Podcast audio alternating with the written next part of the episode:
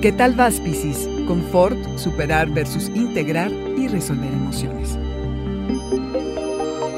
Audioróscopos es el podcast semanal de Sonoro.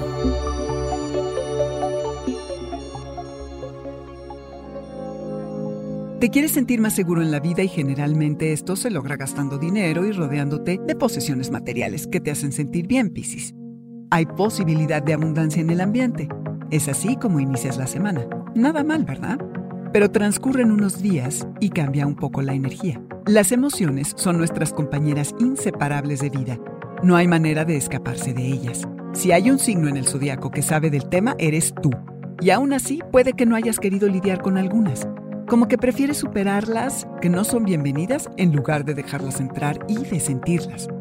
Esto, Piscis, lejos de resolver, hace que las reprimas y que a la larga te lleguen a controlar porque internamente no te permites avanzar y te saboteas.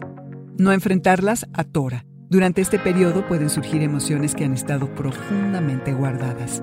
Querrás de inmediato corregir el curso de las cosas, equilibrar lo que está desbalanceado en tus relaciones íntimas.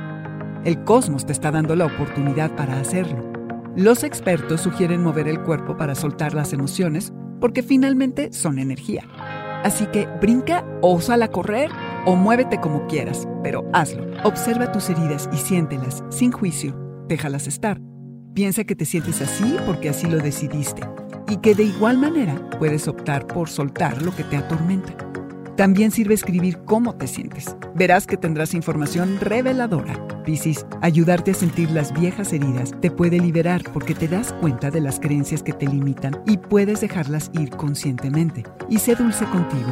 Busca algo que disfrutes cuando lleguen las crudas verdades. Este fue el Audioróscopo Semanal de Sonoro. Suscríbete donde quiera que escuches podcasts o recíbelos por SMS registrándote en audioróscopos.com.